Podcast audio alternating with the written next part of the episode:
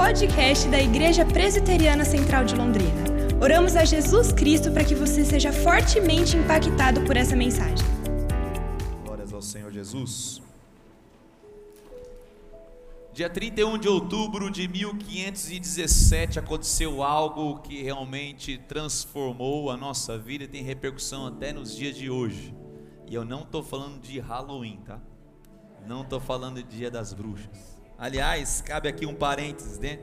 O Dia das Bruxas, o Halloween, todo ano, é incrível, todo ano, vem várias perguntas para nós pastores. Nós podemos levar as nossas crianças para o Dia das Bruxas? E incrível, geralmente são as mesmas pessoas que fazem as mesmas perguntas. Menos eu já respondi isso ano passado. Sabe aquela verdade que a pessoa não quer abraçar e ela continua fazendo pergunta? Vai que o pastor mudou de ideia. Vai que está mais light agora, né? Vai que está mais tranquilo. Ó, eu vou falar para você. Sabe quais são as fantasias mais populares do Dia das Bruxas? Daí você avalia se vale, vale a pena levar seu filho ou não. As fantasias mais populares é de bruxa, é de capetinha, é de mago, vampiro, múmia, caveira. Eu ainda preciso responder isso ou não? Nós temos que usar a Bíblia como base. Dia das bruxas é dia das trevas. Nós não somos o povo das trevas, nós somos o povo da luz. Nós não celebramos a morte, celebramos a vida, meu querido. Celebramos a vida. Celebramos a vida. Jesus é vida. Jesus não está num túmulo escuro, vazio, frio, não. Jesus está fora, ele está na luz, ele é luz ele ressuscitou, o túmulo está vazio. Nós não somos o povo da morte, somos o povo da vida. Então, o que se comemora então no dia 31 de outubro, pastor? E hoje nós estamos aí chegando aos 404 anos, a reforma protestante. E nós somos parte de uma igreja que é tida como igreja evangélica protestante. A igreja presbiteriana vem dessas raízes. Na verdade, no dia 31 de outubro de 1517, um monge alemão da ordem agostiniana chamado Martinho Lutero. Ele afixou no castelo da igreja de Wittenberg, na Alemanha, as suas 95 teses. 95 teses que nasceram de anseios, de perguntas que nasceram no seu coração, fruto da leitura da palavra. Ele começou simplesmente a ver a incoerência com que a igreja vivia e pregava e com que a palavra de Deus dizia. Foi só incoerente. Então, nessas 95 teses, ele não tinha intenção de rachar a igreja, ele não tinha intenção de realmente causar uma, uma, uma, uma cisão, mas sim uma análise, um questionamento. Ele tinha a intenção sim de trazer luz às ideias erradas que a igreja fazia, luz à palavra de Deus. Ah, inclusive nas 95 teses, esse cabeçalho dessas 95 teses, ele chama as pessoas para o debate. Ele até fala: ó, se você não pode estar presente, podemos fazer o debate online, EAD. Você manda uma carta que nós vamos discutir juntos. Ele era um professor de teologia e ao ler os textos, principalmente a carta do apóstolo Paulo aos Romanos, ele começa a ver que não eram pelas obras que seria salvo, e muito menos pela venda de indulgências. Havia venda de indulgências naquela época, de Martim Lutero, quando ele é mandado para Roma, numa viagem a Roma, ele fica ali decepcionado. As pessoas, a igreja vendia documentos, e esses documentos serviam para livrar os seus entes queridos do purgatório. Purgatório é uma doutrina não bíblica, antibíblica, a Bíblia não fala disso, de um entremeio entre a terra e os céus. É como se fosse uma segunda chance. Se você for muito mal aqui, você vai ter um momento de transição chamado purgatório, onde você vai poder expurgar os seus pecados até se tornar santo o suficiente para entrar no paraíso. Mais ou menos isso, uma forma bem simplista. E as indulgências eram documentos pelos quais eram assinados pelos altos, altos comandantes da igreja da época, que davam o que? A segurança que aquele ente querido seria livre. Algumas indulgências eram parciais. Tipo, você não gostava muito da sua sogra, sua sogra morreu. Então, de você comprar uma indulgência completa, você comprava parcial. Se não, eu vou pagar só metade da pena dela, a outra metade ela tem que pagar, que é brincadeira. Não é o meu caso, gente. Estou falando só para você, se, se é o seu caso. O meu caso, né? Agora existiam indulgências completas. Se você amava aquela pessoa, você já comprava completa, que ela já ia da terra para o céu direto. Uma doutrina antibíblica. Como que, ao analisar os textos de Romanos, Martinho Lutero falou assim: não, é pela fé, não é pelas obras, não são documentos é, eclesiásticos que vão me livrar. Cadê a soberania de Jesus Cristo? Cadê a soberania da palavra? Ou seja, a repercussão daquelas 95 teses que Martinho Lutero colocou foi apenas o estopim da reforma. Nós não teríamos tempo aqui de dizer tantos homens que foram após Lutero, até mesmo aqueles que trouxeram influência antes de Lutero, para que acontecesse a reforma. Por isso nós falar, não falamos de um reformador, falamos de reformadores. Nós vamos lembrar de nomes como Zwinglio, nós vamos lembrar de nomes como João Calvino, que influencia o presbiterianismo. Nós vamos lembrar de tantos outros nomes que realmente compuseram a reforma protestante, mas é fato que as 95 teses afixadas na porta da igreja marcam como se fosse o aniversário da reforma protestante. É nós temos que entender isso. Da reforma protestante nasceram-se algumas ideias, algumas, alguns projetos, algumas algumas solas, como se diz, as, somente, sola escritura, somente a escritura, somente Cristo, somente a glória a Cristo, somente a fé, somente a graça, são valores que é, propuseram da reforma, valores que norteiam a igreja até nos dias de hoje.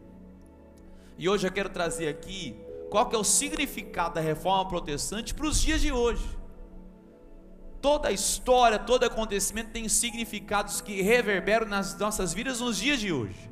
Na verdade, o grande lema da igreja reformada é a igreja reformada sempre reformando.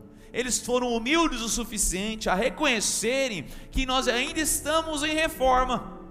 Nós não podemos subir no pedestal e falar assim, não, já estamos prontos. Não, estamos em reforma.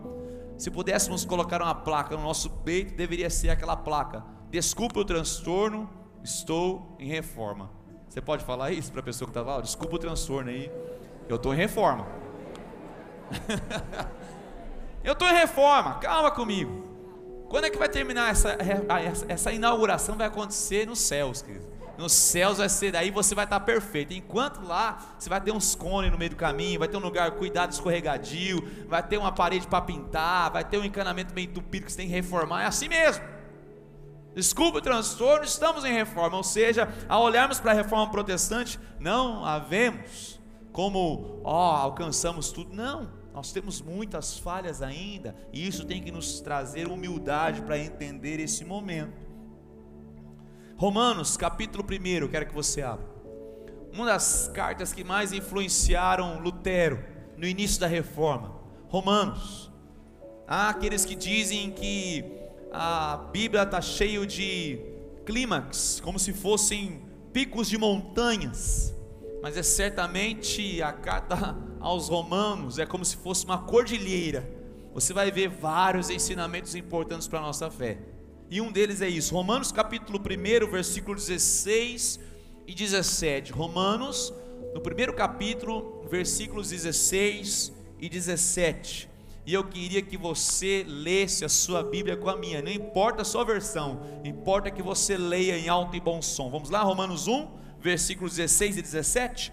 Pois não me envergonho do Evangelho, porque é poder de Deus para a salvação de todo aquele que crê, primeiro do judeu e também do grego, visto que a justiça de Deus se revela no Evangelho de fé em fé como está escrito, agora bem forte: o justo viverá por fé. Mais uma vez, o justo viverá por fé. Isso impactou o coração de Lutero. E na verdade, isso trazem implicações, como eu disse, que reverberam na nossa vida até os dias de hoje. E eu vou aqui destacar algumas delas. Primeira, a redescoberta do Evangelho. A redescoberta do Evangelho. Até então, ele diz o texto: Não me envergonho do Evangelho. Por quê? Porque é poder de Deus. Até então, nesse tempo da, da, de Lutero, a igreja ela era detentora da verdade. Só ela tinha a palavra de Deus. Você sabe que no Brasil, por exemplo, a missa foi é, praticada na língua original ali nos anos 60. 63, 64, por aí. Até então a missa era rezada em latim, ninguém entendia, e o sacerdote ficava de costas para a comunidade. Daí então ela começa a ser rezada nas línguas originais, e as pessoas começam a entender o que era lido, porque nem todos, a maioria não sabia o que a língua, o latim, não sabia interpretar. Ou seja, a Bíblia era só do alto clero. Aqui na reforma há uma redescoberta do Evangelho para todos. A redescoberta do Evangelho e sua aplicação à vida diária. A redescoberta do Evangelho como supremacia de autoridade no meio da igreja e no nosso coração. Até então, a Bíblia era a palavra de Deus, ela continuava sendo a palavra de Deus mesmo nos tempos dos reformadores, mas ela não era suficiente ao olhar deles, da igreja antes da reforma, como única autoridade. Ela precisava ser a, a Bíblia, mais a igreja, mais o alto clero, mais a palavra papal e assim por diante. Então, os reformadores vêm e falam assim: como? Como pode isso? Como um homem pode ser autoridade, igualado até acima da palavra de Deus? Como que pode uma igreja ter a última palavra acima do que a Bíblia diz? E nós tanto vemos hoje distorções, mesmo na igreja evangélica, mesmo naqueles que se dizem reformados, muitos têm colocado doutrinas acima da palavra de Deus. A reforma é essa redescoberta do Evangelho. A reforma tem que nos lembrar que nós temos que voltar ao Evangelho, querido. Ele é suficiente. A palavra de Deus é a nossa única regra de fé e prática. Você tem que dizer um amém para isso. E ela tem que ter aplicação prática na nossa vida. Por isso que o crente domingueiro, sabe aquele crente que vai, procura a Bíblia na hora de sair de casa, está na, na, na gaveta, coloca debaixo do braço e vem. Hoje nem debaixo do braço vem, nem coloca no celular. Aí você fala, cadê sua Bíblia? Tira o celular. Está aqui, pastor. Tudo bem, eu também tenho a Bíblia no celular, mas fala a verdade, né? Você não pode acessar Facebook, né, WhatsApp aí na igreja. A Bíblia tem que ser redescoberta todos os dias da nossa vida. Eu e você temos que sermos motivados a isso. Por quê? Porque eu e você temos que ser ali inspirados pela palavra e temos que também sermos esses investigadores. Quando um pastor sobe aqui no púlpito, você deveria investigar o que ele fala, se é coerente com a palavra ou não. Você sabe, alguns anos atrás saiu na mídia aqui no Brasil de um pastor, né, que ele, ele foi para a vizinha e falou assim: Olha, a Bíblia está falando que eu tenho que ter relações sexuais com você. É verdade. E aconteceu ali de fato. Daí a, a repórter foi perguntar para ele em que texto que ele estava falando, não está na Bíblia. Então ele abriu Oséias capítulo 3, versículo 1, que fala assim: ó, Disse-me o Senhor, vai outra vez, ama uma mulher, amada de seu amigo, e adultera, mas está aqui escrita, adúltera. Ele leu adultera. Terrível, hein? É claro que eu tô. É, é fato, é verídica essa, essa, essa história, infelizmente. Mas é um fato engraçado que aponta outros inúmeros erros de interpretações bíblicas, porque as pessoas não conhecem a palavra de Deus, vivem antes da reforma, como se tivesse só um ou dois, três eleitos na igreja que pudessem interpretar as escrituras e só deles vem a sabedoria, não. Por mais que Deus use pastores aqui de uma forma tão singular, extraordinária, para trazer aqui as pregações, eu e você temos que mergulhar nas Escrituras uma redescoberta do Evangelho para a minha vida. Ah, o Evangelho guia os meus negócios, deveriam guiar a sua empresa, meu querido e minha querida. O Evangelho tem que guiar o seu casamento. O Evangelho tem que guiar a sua vida sentimental e emocional. É o Evangelho, não são livros de autoajuda. O Evangelho na sua vida, você tem que mergulhar no Evangelho. Tem um livro que chama O Livro que Tudo Mudou, fazendo referência à Bíblia. O incrível impacto da Bíblia em nosso mundo um autor chama Vichal. Vichal falou o seguinte: que o Evangelho construiu valores no mundo ocidental que, se não fosse o Evangelho, nós não teríamos algum desses valores. Por quê? Porque na reforma houve uma redescoberta do Evangelho, e o Evangelho traz mudança na nossa vida, mudanças essas que muitas vezes nós nem sabemos, mas devemos aos valores do cristianismo. Por exemplo, aponta alguns: liberdade de consciência, de pensamento. A liberdade de pensamento vem do Evangelho. Lembra de Jesus quando pregava o evangelho? O que, que vinham os religiosos? Você não pode falar isso, vamos calar ele, vamos matar ele, vamos eliminar isso. Liberdade de pensamento, de consciência, vem do cristianismo. Mas você sabe que as ideologias progressistas hoje fazem você ficar quieto, você levar a sua religiosidade no canto privado. Você viu o que aconteceu agora recentemente? Jogador da seleção brasileira de vôlei, Maurício. Maurício fez um comentário ele colocou a sua opinião, está sendo cancelado pelos que dizem progressistas por é, crime de opinião. É um absurdo o que está acontecendo no Brasil. Agora lançaram que o filho do super-homem vai ser bissexual, e eu não posso falar que eu não concordo com isso, porque senão eu sou cancelado, eu perco meu emprego, perco meu prestígio, o pessoal vai nas redes sociais, fala um monte de coisa para nós, onde nós chegamos? A questão não é o Maurício, a questão é que eles tentam calar o povo através do Maurício. São ideologias, mas na verdade, até mesmo para essas pessoas darem os seus, os seus pitacos, até mesmo os progressistas, essa esquerdopata né, que existe no Brasil, dar a sua opinião, eles têm que agradecer ao Evangelho. Porque é o Evangelho que garante o direito das pessoas darem suas opiniões, mesmo que sejam contrárias. Eu posso não concordar com a opinião, mas eu defendo que ele tem o direito de colocá-la na mesa. É um absurdo o que está acontecendo, mas são valores que vieram da palavra de Deus, dos valores do cristianismo, a liberdade de opinião, a liberdade de consciência. Outro valor, a igualdade humana. Resultou, por exemplo, na libertação dos escravos. Quando você lê a libertação dos escravos nos Estados Unidos, você vê claramente o agir do cristianismo nesse processo. É a liberdade, a igualdade de homens e mulheres. Jesus Cristo foi o primeiro que trouxe igualdade ao coração das mulheres frente aos homens. Certa vez pegaram uma mulher em adultério, incrível, pegaram só ela em adultério, ela estava sozinha, né, adulterando. Mas trouxeram só ela. Por quê? Porque ela era passiva de condenação, o homem não. E Jesus ali, você sabe, falou assim: ah, então vamos fazer o seguinte, vamos obedecer o que a lei diz. Aquele que não tem pecado, pega a primeira pedra e atire. E ele ali quantos outros momentos ele esteve com as mulheres, abençoando as mulheres. Nós tivemos aqui pregações de, de, algumas dessas mulheres, uma delas Maria Madalena, na qual Jesus a resgatou das trevas. Ela era daquela que ia na, na festa de Halloween vestida de bruxa. E ela entendeu o evangelho, nunca mais perguntou para Jesus se precisava ir na festa de Halloween. Ela entendeu. Ela entendeu. Ela não voltou a perguntar, posso? Não. Ela entendeu. Igualdade humana. Outra, dignidade da mulher, até mesmo dentro do matrimônio, dentro do casamento. Não, não, homem, você não pode ter várias mulheres, tem que honrar a sua esposa. Vem da valores do cristianismo, nós pregamos isso. E por último, ele também destaca, Vichal, no seu livro, pró-vida, a valorização da vida desde o ventre. A valorização da vida desde o ventre. Nós valorizamos a vida que é formada, gerada desde o ventre. Nós não de determinamos o tempo que é a vida, 12 semanas. Não.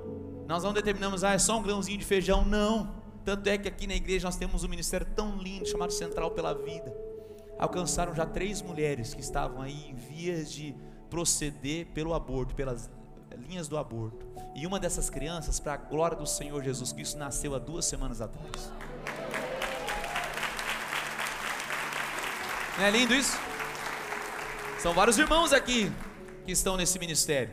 Nós temos aí fisioterapeutas, médicos, nós temos psicólogos, pastores, nós estamos ajudando o pessoal da intercessão. Coisa tão linda ver isso acontecendo. Porque são valores que devemos a redescoberta da do evangelho. Mesmo o autor desse livro, ele diz que a igualdade humana foi apenas uma das ideias que a Bíblia deu aos reformadores ao longo dos séculos. Então não cabe um discurso de ódio no Evangelho. As pessoas querem colar essa, esse emblema em nós. Vocês são homofóbicos. Para. Nós amamos as pessoas. A todas as pessoas. Não importa a cor. Sabe aquela coisa? Vidas negras importam? Mentira. Todas as vidas importam. Todas as vidas importam. Todas as vidas importam. Todas as vidas importam, querido. São peculiaridades que só o Evangelho traz ao nosso coração. A redescoberta do Evangelho, eu quero que você sempre, todos os dias, redescubra o Evangelho e suas aplicações na sua vida a cada dia que se passa, motivado por homens e mulheres que passaram antes de nós, valorizando o Evangelho acima de todas as coisas. A mesma doutrina do sacerdócio também de todos os crentes tem um lugar na obra monumental, por exemplo, da vida de João Calvino nas suas institutas. A reforma não apenas trouxe a redescoberta do evangelho, né? Como está escrito aqui, o justo viverá por fé, mas também trouxe enraizada na obra de Jesus Cristo a ideia do sacerdócio de todos os santos. O que é o sacerdócio de todos os santos? Antes da reforma, apenas algumas pessoas escolhidas, iluminadas, brilhantes, poderiam ter acesso à palavra de Deus. Somente algumas pessoas iluminadas, brilhantes, escolhidas poderiam pregar o Evangelho, teriam acesso à verdade do Evangelho.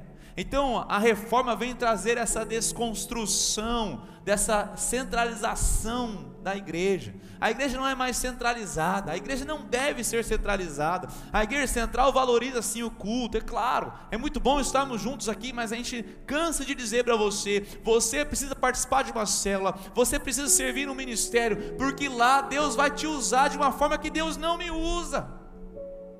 Deus quer alcançar pessoas através de você que eu, pastor Emerson, os pastores aqui não vão alcançar. Pessoas a quais estão teu, ao teu redor, que são você que vão, vai alcançar, o seu testemunho, é a sua oração, é a sua liderança. Ou seja, com a reforma, houve isso, por quê? Porque o Evangelho é poder de Deus para a salvação de todo o que crê. Ele não fala que o evangelho deve ser exclusivo para A, B, C ou D e eles serem detentores de tudo. Não, é o sacerdócio, é o trabalho de todos. Se você vem à igreja e apenas limpa o assento, sabe aquele que vem todo domingo, pastor, já fiz minha parte nessa semana, limpei minha cadeira. Não, você não precisa fazer isso. Não, não seja o crente domingueiro. Seja um cristão, um homem ou uma mulher que serve ao Senhor. Você tem muitos dons para ficarem parados nessa cadeira. E quem somos nós para dizermos, Deus, o Senhor me deu dons, eu não vou entregá-los em forma de adoração e serviço ao Senhor? Quem somos nós? A parábola dos talentos, aqueles homens ali, alguns investem e multiplicam seus talentos, outros, outro guarda o seu talento. E daí dá desculpa, eu estava com medo de você, eu ia perder e tal. Para com isso. Deus, naquela parábola, cobra aquele homem. Deus há de nos cobrar com o que Deus tem colocado na nossa mão, ao nosso alcance e o nosso alcance na sociedade. Por quê? Porque existe sim esse sacerdócio de todos os santos. Por isso que eu tenho que entender primeiro o sacerdócio de todos os crentes, ou sacerdócio universal. É essa forma leiga na pregação do evangelho como é lindo ver as células crescendo, como é lindo ver como as células alcançam pessoas, casais, famílias.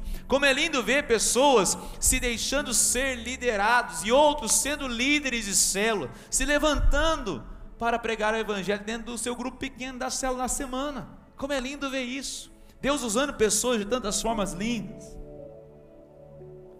Os reformadores aqui não confirmaram que essa atividade da pregação do evangelho era apenas para o clero, mas cada cristão se torna então um missionário, um missionário que proclama as boas novas do reino de Deus. Tem um grande exemplo da história, é o Patrício. Patrício é um exemplo desse poder de um leigo na vida cristã. Patrício fez parte da Bretanha romana quando as tribos bárbaras saquearam Roma. Ele fazia parte da aristocracia mas os bárbaros saquearam Roma e ele foi levado como escravo para a Irlanda. Irlanda era pagã e ele foi vendido como escravo. Sua conversão se dá ao meio disso tudo. Mesmo como escravo, ele trabalhava como pastor de ovelhas ali. Mas a sua conversão foi tão forte que ele permanecia à noite afastado na floresta junto com as suas ovelhas para orar ao Senhor. Ele se levantava de madrugada porque ele tinha fome de Deus. A transformação dele foi tremenda. No momento de escravidão, no momento de dor e sofrimento da sua vida, Patrício foi alcançado pelo Evangelho. Mas olha só, durante esses mais de seis anos de escravo, ele teve a oportunidade de fugir para sua terra natal. Ele fugiu. Mas certa noite ele teve um sonho ele teve um sonho que os irlandeses ali suplicavam venha ter conosco novamente. Ele volta então como missionário para evangelizar os mesmos bárbaros que haviam escravizado Patrício. Presta atenção. Ele volta para evangelizar os seus inimigos. Patrício ele entende o seu chamado. E olha só o que, que ele mesmo escreve de si mesmo. Ele fala assim: Estou ciente das minhas limitações intelectuais, indicadas pelos meus críticos. A igreja de Roma criticava muito ele. Mas eu me sinto envergonhado por minha falta de treinamento teológico e pela qualidade do meu latim. Meus textos realmente não revelam a formação de um estudioso, mas revelam o coração de um homem compelido pelo amor de Cristo, conduzido pelo Espírito e guiado pelas Escrituras. A palavra tem o primeiro lugar na minha mente e no meu coração. Ele fala: apesar de todas as minhas limitações, eu me sinto compelido pelo Evangelho, capacitado pelo Espírito inundado pela palavra de Deus, e eu prego o Evangelho, ou seja, não são as qualidades que lhe fazem pronto para ser um missionário, para ser um sacerdote nas mãos do Senhor, não são, mas é o agir do Espírito Santo de Deus na sua vida e na minha vida. A reforma trouxe essa descentralização da igreja, por isso que precisamos sim caminhar nas células. Você precisa estar em célula. Você precisa ser um líder de célula. Você não pode ser, ser um, um discípulo da célula. Você precisa angariar. Você precisa crescer esses degraus. Você precisa crescer na maturidade cristã. Você não pode se tornar um acomodado. E a função nossa dos pastores aqui é fazer você virar um líder é fazer você pregar evangelho, ser um discipulador. A nossa função aqui é com que você se levante desse, dessa cadeira todo culto incomodado. Puxa vida, o pastor puxou minha orelha. Amém. Porque o dia que você passar, sair daqui e falar assim, nossa, que culto agradável, passou a mão no meu ego. Para, está na igreja errada. Você tem que sair daqui incomodado. Você tem que sair daqui falando assim, puxa, eu amo, mas eu odeio o pastor ao mesmo tempo. Tenho um amor por ele, mas também dá um. Dar uma esganada nos pastores. É assim que você tem que ter sentimento. É óbvio que eu não estou incentivando ninguém a não estudar, a não procurar é, ensinos teológicos. Aqui na própria igreja nós temos vários cursos. Mas o autor desse livro ainda continua falando o seguinte: olha só. É, alguns elementos que podemos aplicar para expressar nossa fé em Cristo. Alguns elementos. Primeiro, uma fé ardente. As pessoas precisam ver nossa paixão e amor por Jesus Cristo. Esse é um dos elementos que você tem. A sua fé pega fogo, irmão, pega fogo. Você crê no sobrenatural, você crê no que você prega, você crê na palavra de Deus, você crê verdadeiramente em Jesus Cristo. A sua fé tem que ser ardente. Segundo, ele diz: nós temos que ter um compromisso com uma causa. A nossa causa comum é os valores do reino de Deus. Nós temos um compromisso com os valores do reino de Deus. É uma causa que eu e você temos de compromisso. Por exemplo, um dos compromissos do reino de Deus é justiça. Nós temos que ter uma causa pela justiça. É claro que é uma, um, pingo perto do oceano que precisa ser feito no Brasil, mas a arrecadação do quilo do amor, por exemplo, não é apenas assistencialismo, porque nós vamos dando. As pessoas não vêm aqui e fazem fila e a gente dá para elas. Não gente dá para as pessoas, a gente acompanha essas famílias, a gente está junto na vida das famílias, nós envolvemos ela na vida da igreja, principalmente dos nossos polos. Há uma causa. Outro, relacionamentos precisam ser contagiantes. Olha só que lindo, incendeie e inspire pessoas da sua rede de relacionamentos. Mostra a eles o porquê você existe e porquê você faz isso pelo reino de Deus. Seus relacionamentos você já se relaciona com muitas pessoas. Já é um grande campo. Você não precisa ir para a África, você não precisa ir para a Índia, para a China, para a Coreia do Norte. O relacionamento onde você tem, você tem tantas pessoas que você pode mostrar os seus valores. É uma forma de evangelismo. Há também aquela rápida mobilização, né? Evangelização, discipulado, as pessoas se tornarem líderes. A mobilização da igreja. Eu preciso, eu e você precisamos crescer, como eu disse aqui. Onde você está, o seu estado hoje, dentro do corpo de Cristo. Você precisa crescer, não se acomode, não se acomode. Não importa a sua idade, não se acomode. Quer dar um exemplo aqui, a Dona Cuco. Dona Cuco, uma irmã, irmã, eu vou revelar a idade dela, tem mais de 80 anos. Depois ela puxa minha orelha. Mas ela nos ajuda envolvido na SAF, Gideões Oração. Até há pouco tempo, eu encontrei ela no Ministério Infantil. Imagina só. Mulheres e homens, eu poderia citar vários homens aqui, mulheres que não se dão conta da idade que eles têm, mas querem continuar ministrando, louvado seja o nome do Senhor por essas vidas, amém? E por último, Adapte-se às pessoas. Como que você vai pregar evangelho para as crianças? Como você prega evangelho para os adolescentes, para os jovens, para os casais, casais com filhos? A palavra do Senhor tem instruções para todos, todos. Na igreja central, a gente procura ser uma igreja que encanta, encanta os de fora. A igreja central é uma igreja que toca as pessoas que estão na comunidade.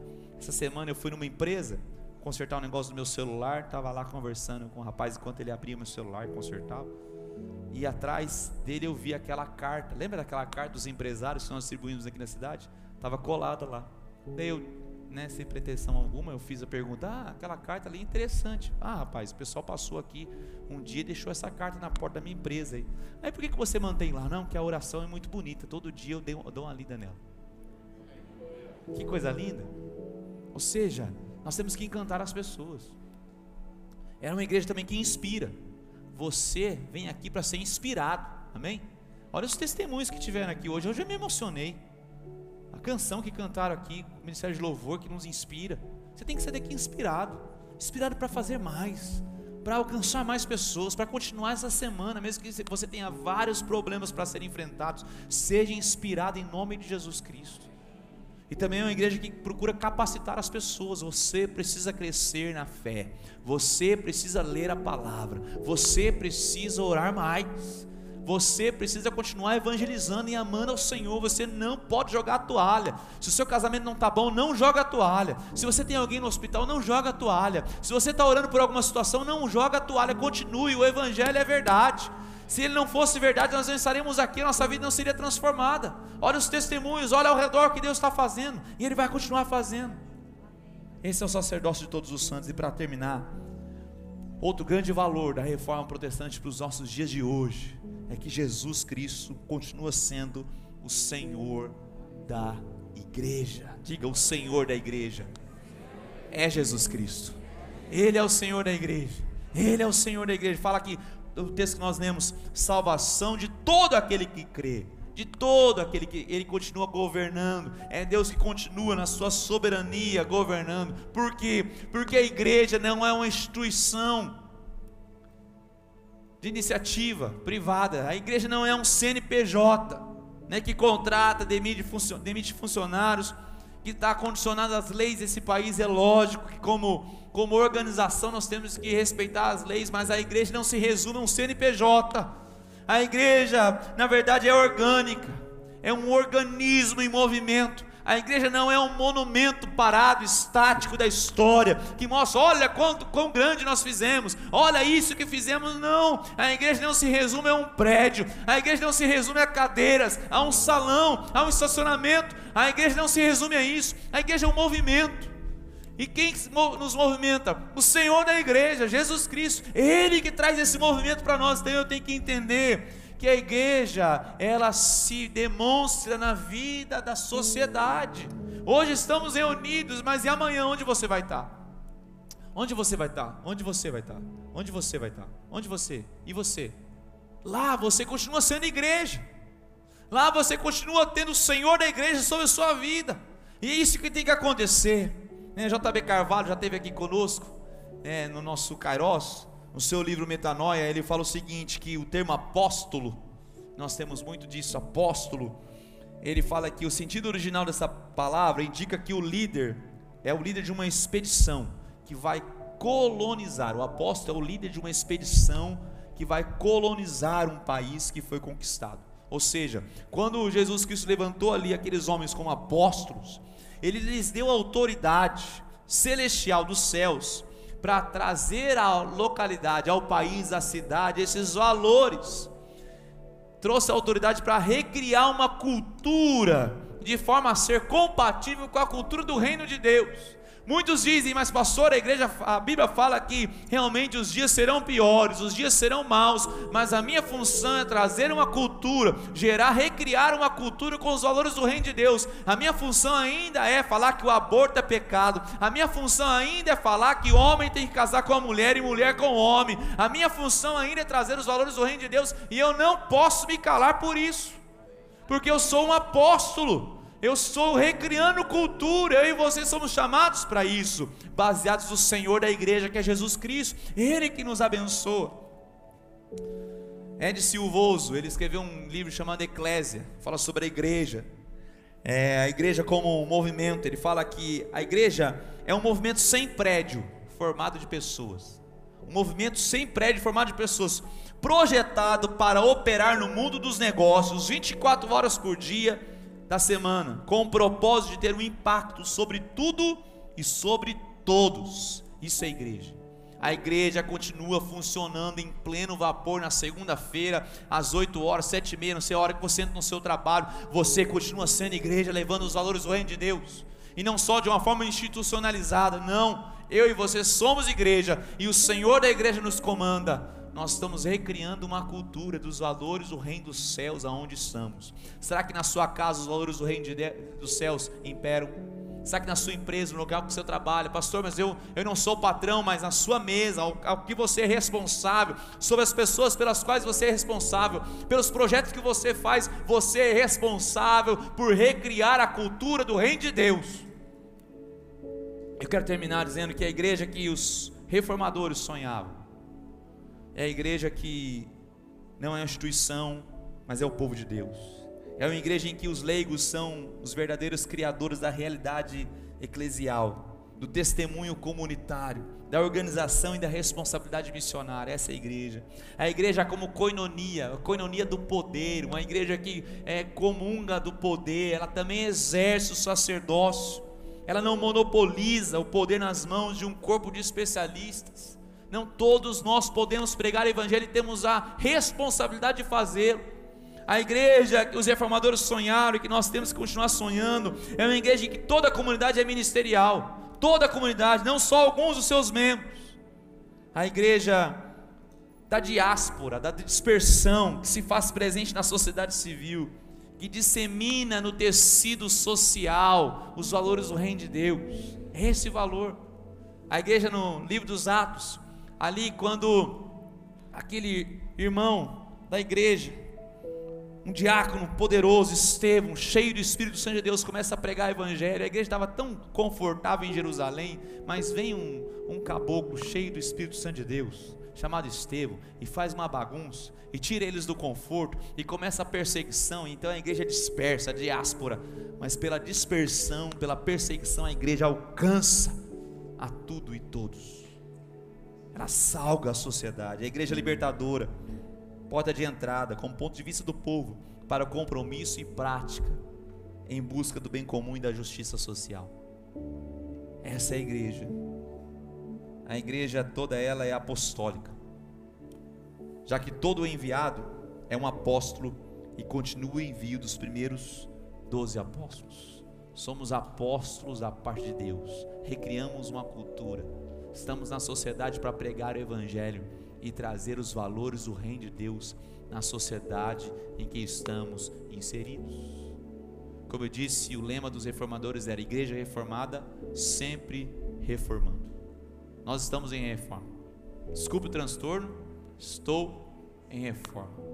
Mas você sabe que no campo da reforma é onde existem trabalhadores, onde ninguém descansa, está trabalhando, querem terminar a obra logo ah, sim, esse contratempo, essa bagunça, esse desconforto gerado no nosso coração, mas nós estamos sendo transformados, nós estamos sendo renovados, nós estamos na labuta, nós estamos com as mãos no arado e não há tempo de olhar para trás. Temos que continuar ministrando os corações que estão aí na sociedade em trevas. Se coloque em pé. Obrigado por ouvir o podcast da Igreja Presbiteriana Central de Londrina. Esperamos que você seja encorajado e inspirado pelo Espírito de Deus. Se você tem interesse em nos conhecer, acesse o nosso site igrejacentral.com.br e curta nossas redes sociais.